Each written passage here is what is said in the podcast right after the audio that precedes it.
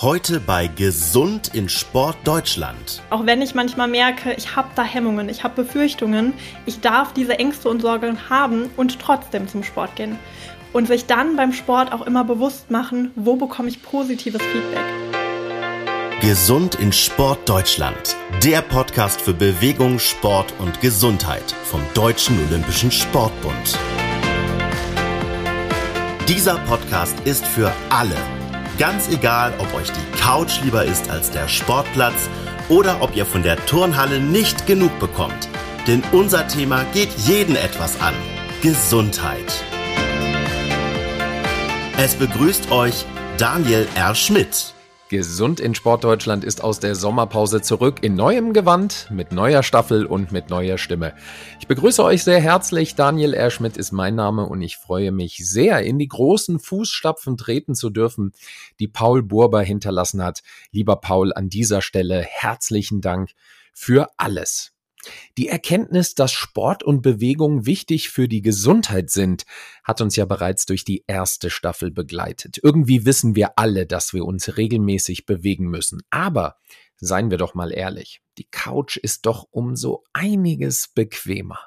Und außerdem ist der Einstieg in die regelmäßige körperliche Aktivität auch gar nicht so einfach. Denn welche Bewegungsform ist eigentlich die richtige für mich? Wie überwinde ich den inneren Schweinehund und wie kriege ich auch meine Psyche in Bewegung? Wie packe ich das jetzt an? Fragen über Fragen. Wer meinen Namen mittlerweile gegoogelt hat, sieht, dass das alles Fragen sind, die auch mich persönlich umtreiben, denn ich will da auch ganz ehrlich sein.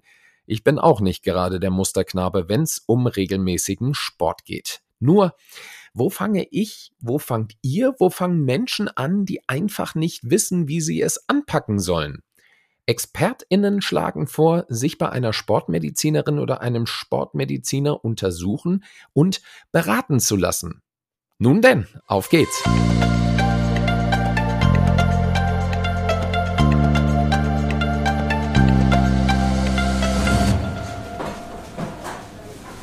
Ich bin bei Dr. Axel Klein, Sportmediziner und Orthopäde mit eigener Praxis in Dresden. Er ist zudem Vizepräsident der Deutschen Gesellschaft für Sportmedizin und Prävention, dem Zusammenschluss der Sportmedizinerinnen und Sportmediziner in Deutschland und sogenannter Verband mit besonderen Aufgaben im Deutschen Olympischen Sportbund. Axel, hier bin ich nun 1,92 groß und relativ dazu gesehen deutlich zu schwer. Sport und Bewegung hätte ich also dringend nötig. Wie fange ich denn jetzt damit an? Lieber Daniel, den größten Schritt hast du ja schon getan, indem du dich jetzt mit mir in Verbindung gesetzt hast und wahrscheinlich gemerkt hast, dass du an deinem Lebensstil bzw. an deinem Alltag etwas ändern musst. Zunächst wäre es wichtig für dich zu erfahren, was hat dich denn bisher daran gehindert, mehr körperliche Bewegung auszuüben oder generell eine gesunde Lebensweise durchzuführen. War es die Arbeit, war es die Familie, war es Stress oder war es einfach gewisse Bequemlichkeit? Und nur wenn du bereit bist, etwas an deinem Alltag zu ändern, wirst du letztlich eine Chance haben, langfristig was zu erreichen. Das heißt, ich würde mir gut daran tun, mit einer gewissen Selbstreflexion an die Sache ranzugehen. Ja, also zum Anfang muss man sich sicherlich seine eigenen Hürden erstmal darstellen äh, und dass man nicht unrealistisch äh, herangeht und nicht gleich wahnsinns große Ziele äh, stellt, sondern erstmal wirklich schauen, wie viel Zeit kann ich in meinem Alltag äh, aufbringen, ohne dass ich jetzt alles umschmeißen muss und ähm, bin ich auch äh, bereit dazu, das zu machen. Aber das kam ja so rüber, als ob du das jetzt möchtest. Wir alle wissen ja auch intrinsisch von uns selbst, dass Sport und Bewegung irgendwie dem Körper gut tun. Aber jetzt mal Butter bei die Fische. Was genau habe ich denn vielleicht auch aus medizinischer Sicht von regelmäßigem Sport, von regelmäßiger Bewegung? Wir alle wissen, dass äh, der moderne Lebensstil, ja jetzt auch wie wir beide, wir sitzen, von deutlich weniger körperlicher Aktivität des durchschnittlichen Bürgers geprägt ist. Das Sitzen in Überhand und auch in der Freizeit wird durch die Angebote moderner Medien, die aktive Bewegungszeit schon in der Kindheit deutlich weniger. Regelmäßige Bewegung ist aber eine der Grundlagen eines gesunden Lebensstils. Man weiß heute sehr genau, dass ein zu wenig an Bewegung eine wesentliche Ursache vieler Zivilisationskrankheiten darstellt. Sei es das Übergewicht, sei es eine Diabeteserkrankung, Bluthochdruck, aber auch Tumorerkrankungen. Ebenso gibt es für neurologische Erkrankungen wie Depression und Altersdemenz wichtige Hinweise über den negativen Beitrag von zu wenig Bewegung. Die WHO, die Weltgesundheitsorganisation, die sicher nicht Leistungssport verdächtig ist, hat klare Vorgaben gegeben, welches Mindestmaß an Bewegung erforderlich ist. Bei Heranwachsenden bedeutet dies eine Stunde am Tag, bei Erwachsenen mindestens 150 Minuten pro Woche moderate, möglichst abwechslungsreiche körperliche Aktivität, die sowohl eine Ausdauerkomponente beinhalten soll, aber auch Kraftübung mit einschließen sollte. Und nur wenn man so dieses Minimum erreicht, äh, denke ich, hat man auch eine realistische Chance, das äh, langfristig in seinem Leben zu verankern. Jetzt ist es ja so, dass ich ja nicht immer den inneren Schweinehund habe siegen lassen, sondern durchaus ja schon sportlich aktiv war. Ich habe selbst American Football gespielt, auch äh, in Leistungsklasse im Verein. Das ist jetzt mit 42 Jahren nicht unbedingt mehr die Sportart, in der ich mithalten könnte oder in die ich wieder zurückkehren könnte. Was wären denn jetzt gute Sportarten für mich, damit ich an diese WHO-Empfehlung rankommen kann? Denn ich sag's ganz ehrlich, Laufen und Fahrradfahren, boah, ich weiß nicht, ob ich mich dazu motivieren kann. Sicherlich ist es so, dass Spielsportarten wie Football in Deutschland eher Fußball nicht mehr die bevorzugten Sportarten sind, wenn man, so wie du, seinen Leistungshorizont schon knapp überschritten hat. Äh, sie mit, weil sie einfach mit einer erhöhten. Das hast du charmant gesagt. einfach mit einer höheren Verletzungsgefahr einhergehen, wenn die Muskulatur nicht mehr so ganz taufrisch ist. Ja. Grundsätzlich sind aber Sportarten am besten geeignet, die man auch früher schon ausgeübt hat und die einem Spaß machen, weil man einfach dann motorisch damit schon umgehen kann. Häufig ist aber auch das Gemeinschaftserleben ganz wichtig, sodass die Sportvereine äh, primäre Ansprechpartner sein können, da sie häufig ein vielfältiges Angebot haben, äh, die man vielleicht mal gar nicht kennt ja, und die dann auch von kompetenten Übungsleitern begleitet werden. Sicher sind wenig verletzungsgefährdete Bewegungsformen wie Wandern und Rudern denkbar. Aber auch im Fitnessbereich oder auch bei bestimmten Kampfsportarten gibt es viele Ansätze, die langfristig bis ins hohe Alter sinnvoll sind da es ja nicht nur darum geht, seine Ausdauer zu verbessern. Die Kraftfähigkeit nimmt im höheren Alter einen immer wichtigeren Stellenwert ein, da sie gerade in Verbindung mit einem Koordinationstraining das Sturz- und Gebrechlichkeitsrisiko deutlich senken kann. Ja, und äh, wenn man, wenn das trifft uns beide jetzt noch nicht ganz so, aber wenn man auf die 70, 80 zugeht, ist es egal, ob du 10 oder 8 Kilometer gehen kannst. Aber letztlich ist es wichtig, dass du Treppen steigen kannst, ja, und dass du deine Alltagsaktivitäten erhalten kannst. Und wenn man jetzt also nur an die Gesundheit denkt, kommt es also immer auf diesen gesunden Mix an. Und was du dann letztlich für eine Sportart machst, das ist so den örtlichen Gegebenheiten äh, muss man sich anpassen oder eben auch was, was du wirklich auch machen möchtest äh, und was dir dann auch Spaß macht oder wo du auch eben einfach wirklich eine entsprechende Gruppe findest. Dann. Ja, als nächstes müssen wir klären, wofür du dich erwärmen könntest und dann müssten wir klären, ob dies aus sportmedizinischer Sicht dann letztlich für dich okay wäre. Ja, genau. Das wollte ich nämlich auch gerade fragen, denn die Deutsche Gesellschaft für Sportmedizin und Prävention empfiehlt ja EinsteigerInnen oder RückkehrerInnen in den Sport erstmal einen Stopp in einer Sportarztpraxis zu machen. Warum? Was, was machst du mit diesen Patientinnen und Patienten? Also viele Menschen setzen ihre Prioritäten in den Lebensabschnitten ja sehr unterschiedlich. Zunächst bin ich fit, fühle mich stark, habe keine Schmerzen. Später ist es dann so, dass ich viel Zeit für Ausbildung, Beruf, Familie aufbringe und erst merke, wenn morgens der Rücken zwickt oder das Aufstehen nicht mehr so flüssig klappt, dass ich der eigenen Gesundheit über lange Zeit zu wenig Zeit gewidmet habe. Daher empfiehlt es sich beim Einstieg oder auch beim Wiedereinstieg nach längerer Pause ein umfassender Gesundheitscheck, um Risikofaktoren und gegebenenfalls schon ausgeprägte Funktionsstörungen zu erkennen diese bei der Bewegungsplanung dann zu beachten sind, um die Motivation zur Bewegung nicht durch aufkommende Schmerzen oder Gefahren für das Herz-Kreislauf-System frühzeitig auszubremsen. So, was mache ich? Wenn sich ein Sportler oder ein Patient bei mir zur sportmedizinischen Vorsorgeuntersuchung anmeldet, bekommt er zunächst erstmal einen Fragebogen, der sich an die DGSP andockt und zum Ausfüllen, damit ich einen Überblick bekomme, wie seine sportliche Vorgeschichte war, welchen Leistungsanspruch er hat, ob es Risikofaktoren bei ihm, aber auch in seinem Umfeld, wie zum Beispiel Herzerkrankungen in der Familie oder kurz zurückgelegene Infektionserkrankungen im Umfeld äh, vorgelegen haben. Dazu wird immer, das vergisst man gern, auch der Impfstatus abgefragt, weil zum Beispiel, wenn ich außer, äh, also draußen Sportart machen, Tetanus ganz wichtig ist. Ja, es geht dann, wann das letzte Mal beim Zahnarzt war, als mögliche Infektionssache für chronische Entzündung oder ob es möglicherweise auch Probleme mit dem Sehen gibt. Also brauche ich vielleicht eine Brille, um äh, einfach schneller reagieren zu können. Dann gehört ebenso eine Medikamentenaufstellung dazu, da es bestimmte Medikamente gibt, die eine sportliche Belastbarkeit bremsen können, wie zum Beispiel Beta-Blocker, die ein wichtiger Bestandteil der, äh, der Blutdruckeinstellung sind. Nach einer Ganzkörperuntersuchung äh, erfolgt dann eine EKG-Untersuchung und ein Basislabor, sofern dies nicht schon bei einem Hausarztcheck erfolgt ist. Und wenn es dann bei Befragung, Untersuchung wesentliche Auffälligkeiten gibt, äh, wird dann entschieden, ob weitere Untersuchungen wie Belastungsteste, ein Belastungs-EKG oder fachspezifische Untersuchungen erforderlich sind, die jetzt über mein eigentliches Fachgebiet hinausgehen. Hat man dann alle Ergebnisse zusammen, bekommt der Untersuchte eine ausführliche Auswertung und es wird mit dem hoffentlich zukünftigen Sportler eine sinnvolle Belastungsgestaltung besprochen. Und diese Basis-Sportchecks werden übrigens von den meisten gesetzlichen Krankenkassen alle zwei Jahre äh, bezuschusst, sodass also sich niemand rausreden kann, das sei ihm zu teuer. Ja. Also ich habe schon gelernt, www.dgsp.de, da gibt's mehr Informationen, wie diese sportmedizinische Vorsorgeuntersuchung funktioniert.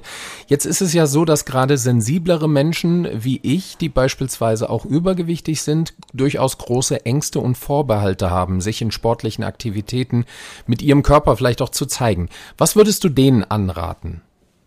Also grundsätzlich unterliegt das Schönheitsideal ja immer einem gewissen gesellschaftlichen Wandel. Aber gerade du als ehemaliger Footballer weißt natürlich auch, dass in vielen Sportarten nicht nur die ganz Schlanken gebraucht werden, beziehungsweise die unbedingt die Besten sind. Äh, sicherlich bedarf es erstmal einer Überwindung, sich in der Öffentlichkeit sportlich zu betätigen, wenn man nicht mehr in die knappsten T-Shirts passt. Aber man sollte zunächst sicherlich auf sich schauen und sich selbst kleine realistische Ziele stecken. Und wenn es erstmal äh, so ist, dass du die Treppe nutzt, ohne den Fahrstuhl zu nutzen und dann die Treppe ohne Schnaufen hochkommst dann ist es natürlich sinnvoll, sich Gleichgesinnte zu suchen, da es in der Gruppe häufig leichter geht und wenn der eigene Schweinhund zu groß ist, dass dann der Gruppentermin vielleicht doch eine gewisse Verpflichtung darstellt, dass man nochmal in die Puschen kommt. Und außerdem, das muss man auch ganz klar sagen, ist ein fitter Stämmiger, hat eine höhere Lebenserwartung als eine junge Unfitte, die sich möglicherweise fraglichen Modelfigur anhungert, ja? sodass man äh, da also durchaus Argumente bringt, dass äh, man sich nicht verstecken muss, weil man sein eines oder sich mit, mit sich selbst nicht zufrieden ist. Prima. Das höre ich gerne. Wir gehen jetzt ein Zimmer weiter, machen die sportmedizinische Untersuchung bei mir. Da nehme ich euch aber nicht mit, aber ich nehme euch mit zu unserer nächsten Station. Und da geht es darum, wie wir diesen elenden inneren Schweinehund endlich wegkriegen.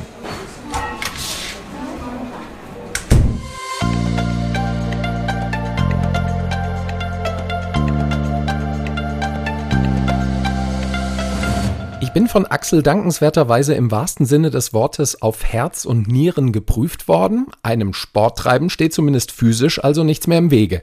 Aber ich habe ja auch schon gelernt, das Mentale nimmt eine große Rolle ein, wenn es darum geht, sich selbst für Bewegung und körperliche Aktivität zu begeistern. Und da brauche ich ehrlich gesagt noch Hilfe. Also holen wir uns gemeinsam Expertise bei einer Frau ein, die sich damit bestens auskennt. Ich bin zu Gast bei der Psychologin, Achtsamkeits- und Mentaltrainerin Serena Livia Bakschat. Serena, hallo. Hallo, schön, dass ich da sein darf. Ja, danke. Schön, dass ich da sein darf. Warum tun wir uns eigentlich intrinsisch so schwer, mit Sport und Bewegung anzufangen, wenn wir doch eigentlich ganz genau wissen, dass es evidenzbasiert, also die Wissenschaft sagt ja, das ist gut für uns? Sport ist natürlich erstmal anstrengend für uns, für unseren Körper, für unsere Psyche. Unser Gehirn ist evolutionär darauf getrimmt, dass wir Energie sparen. Und ich muss mich natürlich erstmal überwinden und ja, starten. Und deshalb fallen wir dann immer wieder in unsere Gewohnheit, in die Faulheit vielleicht rein, müssen den inneren Schweinehund überwinden und ähm, wissen, was uns eigentlich gut tun würde, aber haben dann doch manchmal Schwierigkeiten, wirklich loszulegen. Das heißt, kurz zusammengefasst, ähm, Biologie schlägt Verstand. Ja, Genau. Okay. Wie kann ich mich denn mental jetzt genau ja überwinden? Wie kann ich den ersten Schritt gehen? Wie kann ich das umdrehen und sagen, okay, du musst das für dich machen, das ist einfach gut für dich. Wie kann ich diesen inneren Schweinehund loswerden? Ganz, ganz hilfreich ist es, sich wirklich über das eigene Warum bewusst zu werden. Sich wirklich zu fragen, warum möchte ich denn mit dem Sport anfangen oder mich mehr bewegen? Also auch da zu schauen, sind das ästhetisch-optische Gründe oder steckt da noch viel, viel mehr hinter? Möchte ich in ein bestimmtes Körpergefühl kommen, mehr Leichtigkeit auch im Alltag haben, wenn ich einkaufen gehe, die Einkäufe ähm, nach oben in die Wohnung tragen muss? Fallen mir vielleicht auch solche Dinge leichter, wenn ich sportlicher wäre? Oder möchte ich vielleicht mit meinen Kindern aktiv mithalten können, mit Kollegen, mal eine Fahrradtour machen mit Freunden? Das sind wirklich Gründe, die nachhaltig motivieren können. Und dann ist es auch hilfreich, wenn ich mich frage, was stört mich eigentlich an der aktuellen Lage? Warum möchte ich nicht so das beibehalten, wie es ist? Habe ich schon erste Symptome? Ähm, wo merke ich das? War ich vielleicht früher mal sportlicher? Was hat sich verändert? Und wo möchte ich denn hinkommen? Was stelle ich mir denn vor, wenn ich sportlich bin? Was genau möchte ich da erreichen? Wirklich diesen Kontrast auch vom Gefühl her. Was stört mich jetzt gerade? Und wie wäre es positiver, wenn ich mehr Sport treiben würde? Dieser Kontrast im Gefühl, der hilft uns wirklich in, ja, in den Anfang zu kommen und in die Bewegung reinzukommen. Das Gute ist ja, das habe ich schon von Axel Klein gelernt, dass man mit dem Sporttreiben eigentlich immer anfangen kann. Ich sag mal, auch wenn das Kind schon in den Brunnen gefallen ist. Also wenn ich vielleicht schon eine Zivilisationskrankheit entwickelt habe, Übergewicht, vielleicht in der Folge sogar Typ 2 Diabetes oder ähnliches, hilft es trotzdem, sich mit Sport und Bewegung auseinanderzusetzen. Was ist jetzt aber, wenn der innere Schweinehund vielleicht auch Befürchtungen enthält? Menschen haben vielleicht schlechte Erfahrungen gemacht. Ich war immer übergewichtig, schon als Kind. Ähm, da ist man durchaus auch gehänselt worden. Man kann oder will sich vielleicht auch nicht so gerne beim Sport mit seinem Körper zeigen. Hm. Das kann ich total nachvollziehen. Das erhöht natürlich nochmal die persönliche Hemmschwelle. Man hat vielleicht Schamgefühle, dann kommt auch ein gewisses Schuldgefühl vielleicht dahinter. Warum habe ich nicht früher schon angefangen? Andere sehen das, dass ich nicht so sportlich bin da muss man sich wirklich bewusst machen, ich darf diese Gefühle haben, ich kann sie haben und trotzdem Sport machen. Manchmal äh, bin ich abends müde und habe keine Lust, mir die Zähne zu putzen. Und trotzdem putze ich mir die Zähne, weil ich weiß, mir sind gesunde Zähne auch im Alter noch wichtig. Und ähnlich ist es auch beim Sport. Auch wenn ich manchmal merke, ich habe da Hemmungen, ich habe Befürchtungen, ich darf diese Ängste und Sorgen haben und trotzdem zum Sport gehen. Und sich dann beim Sport auch immer bewusst machen, wo bekomme ich positives Feedback werde ich vielleicht im Fitnessstudio in der Umkleide nett angelächelt von anderen, die auch Sport treiben. Grüßen mich ein paar Leute auf der Trainingsfläche. Auch das sind ja schon erste positive Rückmeldungen, die man sich bewusst machen darf. Und dann auch wirklich ein bisschen weg von diesem rein optischen, oh Gott, was denken die anderen, wie ich aussehe, komme, sondern mehr in das, wie fühlt sich der Sport eigentlich an? Wie ist mein Gefühl nach dem Sport? Habe ich vielleicht ein gutes Gefühl? Fühle ich mich nach ein paar Wochen, wenn ich das regelmäßig mache, auch vielleicht schon leichter oder besser? da den Fokus mehr drauf zu legen. Also, um das nochmal richtig zu verstehen, es hilft sich also auch so ein bisschen das bewusst zu machen, was einem Gutes widerfährt beim Sport. Würdest du sagen, es hilft auch vielleicht gezielt Gruppen oder Sportvereine aufzusuchen, wo ich Gleichgesinnte habe, wo ich vielleicht auch in einer Altersgruppe unterwegs bin, die ähnlich ist oder vielleicht gibt es auch eine Sportgruppe für Menschen, die jetzt wie ich übergewichtig sind. Hilft das? Ja, das kann absolut helfen. Oder auch mit den eigenen Ängsten und Sorgen ganz offen umzugehen. Vielleicht, wenn ich neu mit einer neuen Sportart anfange, mit dem Trainer auch zu sprechen, zu schauen, sagen, oh, ich habe das lange nicht gemacht, ich habe da irgendwie ein bisschen Sorgen. Ähm, oder einen Freund, eine Freundin mitzunehmen. Und da auch zu merken, okay, es ist, es ist in Ordnung, ich werde hier nicht bloßgestellt oder ausgelacht. Ja, und dann sich auch wirklich Gruppen zu suchen, wo, wo man sich selbst wohlfühlt und reinpasst. Eine Frage, die jetzt nicht nur Menschen, die vielleicht gewisse Befürchtungen betreffen, ähm, äh, für die die relevant ist, ist die Frage, welche Rolle positive Glaubenssätze beim Sporttreiben spielen. Hilft es mit mit ja vielleicht ähm, einem gewissen selbstgestecktem Credo in das Sporttreiben zu gehen? Ja, unsere Glaubenssätze, sowohl positiv als auch negativ, entscheiden ganz dramatisch darüber, wie wir handeln und ob wir in Sporttreiben überhaupt reinkommen und auch dranbleiben. Wenn ich natürlich selbst das Gefühl habe, egal was ich versuche, ach, ich werde doch eh nicht abnehmen. Ich war schon immer unsportlich, das wird auch so bleiben, dann stehe ich mir natürlich total selbst im Weg. Werde es auch gar nicht erst versuchen. Wenn ich aber umgekehrt mir erlaube, auch Neues auszuprobieren, mich selbst neu zu entdecken und auch vielleicht meine Glaubenssätze zu überwerfen und neue zu entwickeln, dann ja, habe ich die Chance, ähm, da auch gute Erfahrungen mitzusammeln und dran zu bleiben. Glaubenssätze, da haben ja viele auch vielleicht ein bisschen falsche Vorstellungen davon, wie man zu diesen Glaubenssätzen kommt. Die denken dann an irgendwelche großen Motivationsseminare, wo jemand laut Chaka ruft. Das ist aber gar nicht gemeint. Wie kann ich selber zu Glaubenssätzen kommen, wenn ich äh, sage, ja, ich habe eine grobe Vorstellung, was ich mit dem Sport erreichen möchte, aber mir fehlt jetzt vielleicht genau so ein Glaubenssatz. Glaubenssätze können wir auch als Prägungen verstehen. Also es sind Dinge, die wir aus der Vergangenheit mitgenommen und gelernt haben. Zum Beispiel im Sportunterricht in der Schule früher. Was habe ich da eigentlich über mich selbst erfahren und gelernt? Was für Rückmeldungen habe ich gekriegt? Oder auch in meinem Elternhaus. Und das prägt eben, wie wir heutzutage handeln, wie wir uns selbst sehen, was wir für Überzeugungen haben, ja, was wir über uns selbst glauben. Daher der Name Glaubenssätze.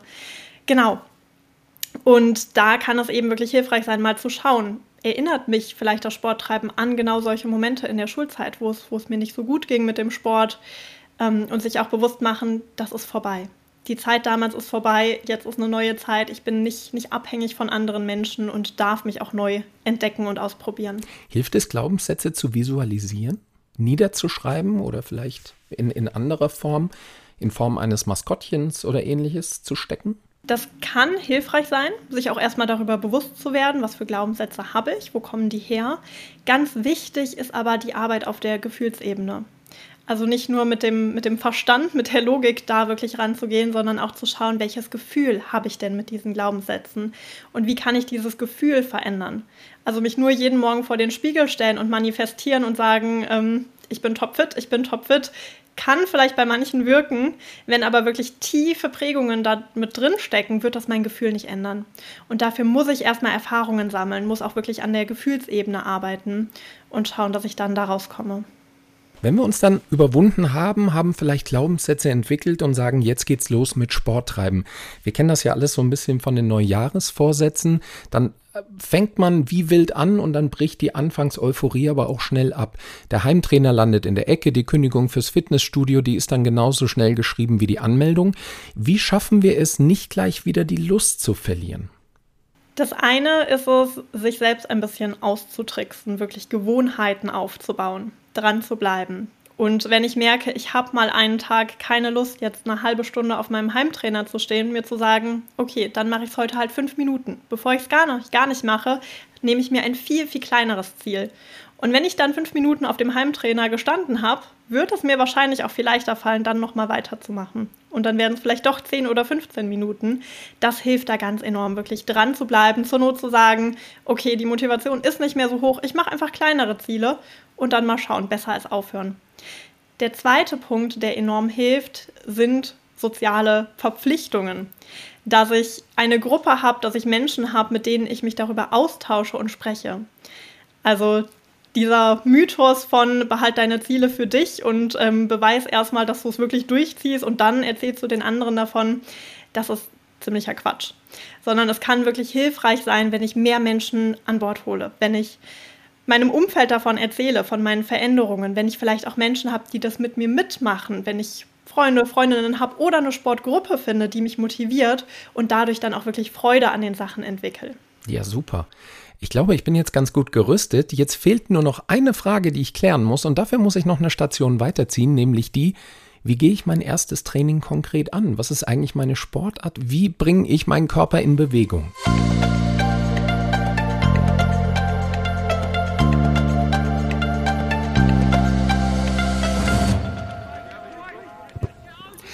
Okay, die Gesundheit stimmt, die Motivation stimmt, aber wie fange ich jetzt tatsächlich an? Wie komme ich jetzt in die Praxis, in die konkrete Bewegung hinein?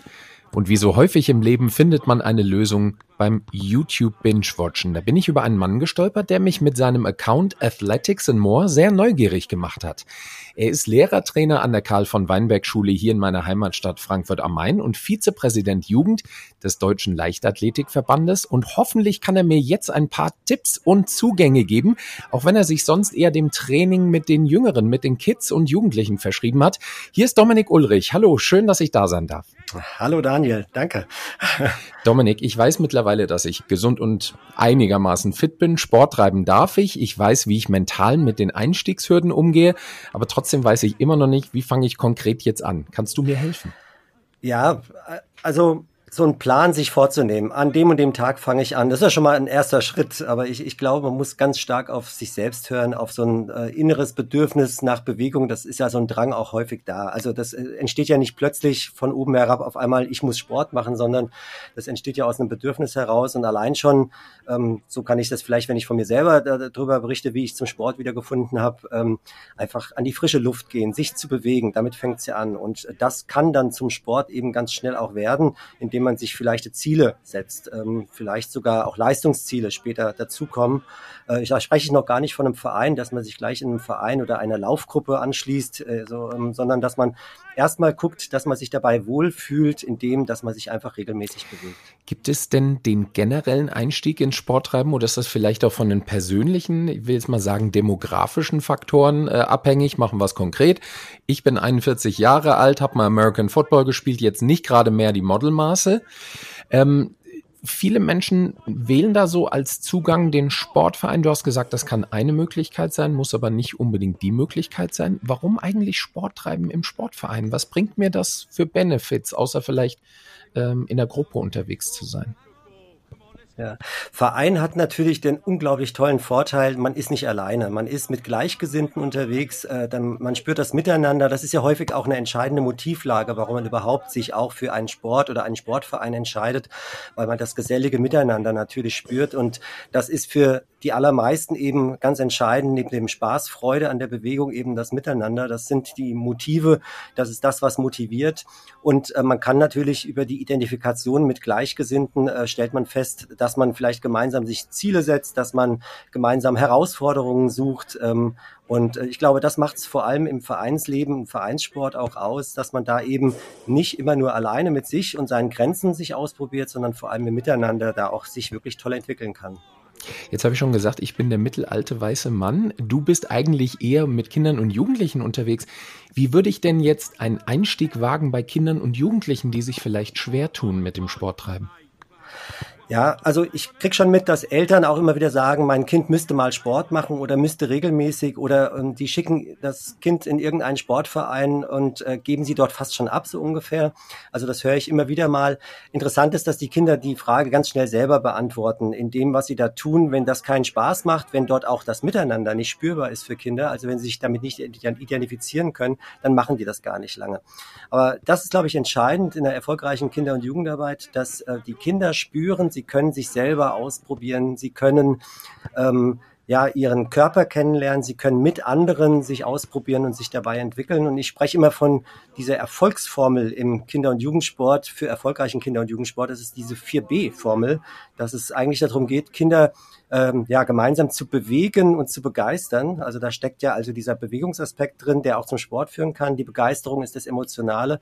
Und dann also um dann die Formel zu Ende zu führen, geht es um die Bildung und eben das Binden. Also dass man aus Sicht von Vereinen natürlich sie eben nicht nur darin ausbildet, möglichst weit zu springen, um mal ein Beispiel aus dem Weitsprung zu nennen, sondern dass es natürlich um ganzheitliche Bildung geht, dass es eben um Wertevermittlung geht und dass wir, wenn das wirklich erfolgreich passiert, wir die Kinder auch binden können. Also nochmal in einem Satz, die Kinder ähm, gemeinsam eben bewegen und begeistern, um sie damit zu bilden und zu binden.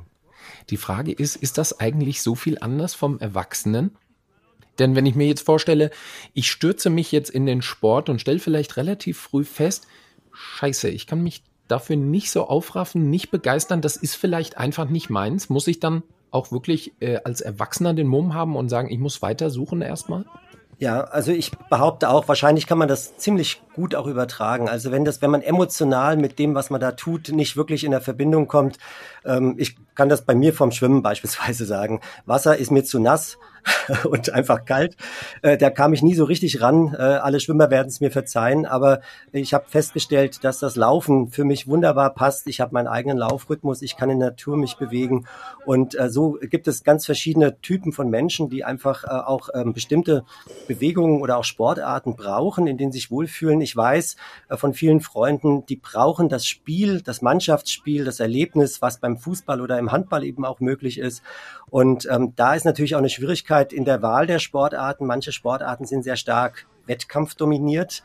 Ähm, das ist vielleicht auch ein Problem, was die Leichtathletik hat, wenn wir an die Stadion-Leichtathletik denken. Die kann man schwer spielen als Erwachsener. Ähm, Fußball spielen, Bolzen könnte man schon, es geht ein bisschen einfacher.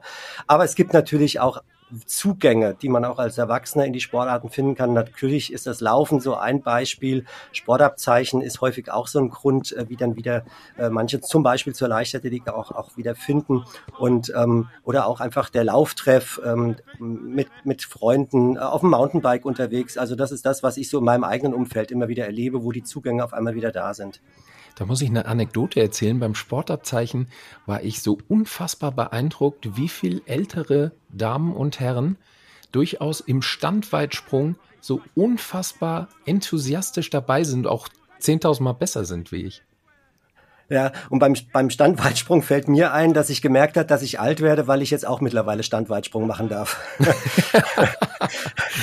Eine Frage, mit der äh, sich Serena und ich auch auseinandergesetzt haben, ist die Frage der Dosierung. Denn sie hat zu mir gesagt, naja, am Anfang besteht immer so ein bisschen Gefahr zu overpacen, am Anfang ganz viel zu machen und rucki ist dann die Laune weg, wenn man auch vielleicht die eigenen Grenzen aufgezeigt bekommt. Wie gehe ich daran in der Praxis? Also ich glaube, den Rat kann man jedem geben und jeder wird es erstmal am Anfang nicht schaffen, weil das ist natürlich auch eine Gefahr, dass man da unheimlich motiviert ist und rangeht und dann hat man vielleicht sogar Muskelkater und dann ist schwierig. Also gerade beim, ich bin jetzt gerade beim Laufen immer wieder, weil da kann man es besonders deutlich machen, ähm, da geht es schon darum, man muss es einfach regelmäßig machen und mit der Regelmäßigkeit kommt dann sogar auch sowas wie Spaß. Also und ähm, da hilft manchmal, um diese richtige Dosierung zu finden, dass man wirklich einen Partner, eine Partnerin hat. Beim Laufen beispielsweise, indem man einfach auch sagt, wählt ein Lauftempo, in dem ihr euch unterhalten könnt.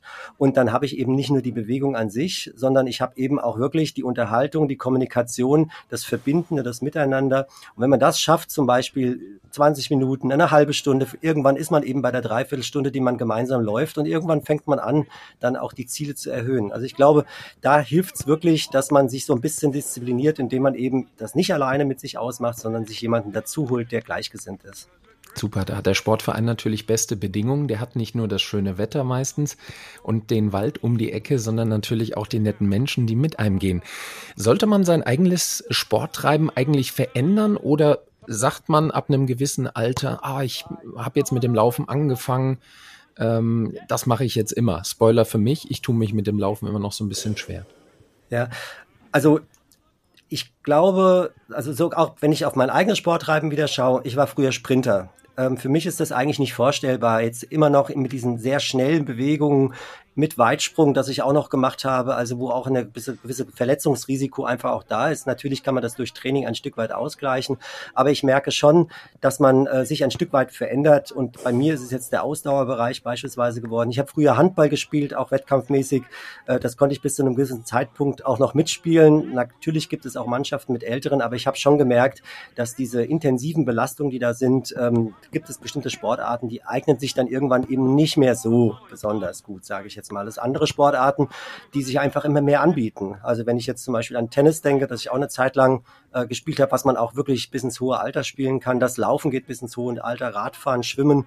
Und bei den Mannschaftssportarten, wie gesagt, ähm, muss man gucken, wie da die Bewegungen sind. Aber wahrscheinlich ist immer so eine gewisse Gefahr, was die Intensitäten angeht. Ja. Dominik zeigt mir jetzt ein paar Sachen. Wir machen uns ran ans erste Training und ihr, ihr bleibt mir bitte A gesund und B bitte kräftig in Bewegung, ja. Das war's mit der ersten Ausgabe der zweiten Staffel von Gesund in Sportdeutschland und eins und zwei. Tschüss, macht's gut bis zur nächsten Folge, in der es um Einsamkeit gehen wird. Gesund in Sportdeutschland ist ein Podcast des Deutschen Olympischen Sportbundes. Redaktion Konstanze Garwin und Vivian Graf. Host Daniel R. Schmidt.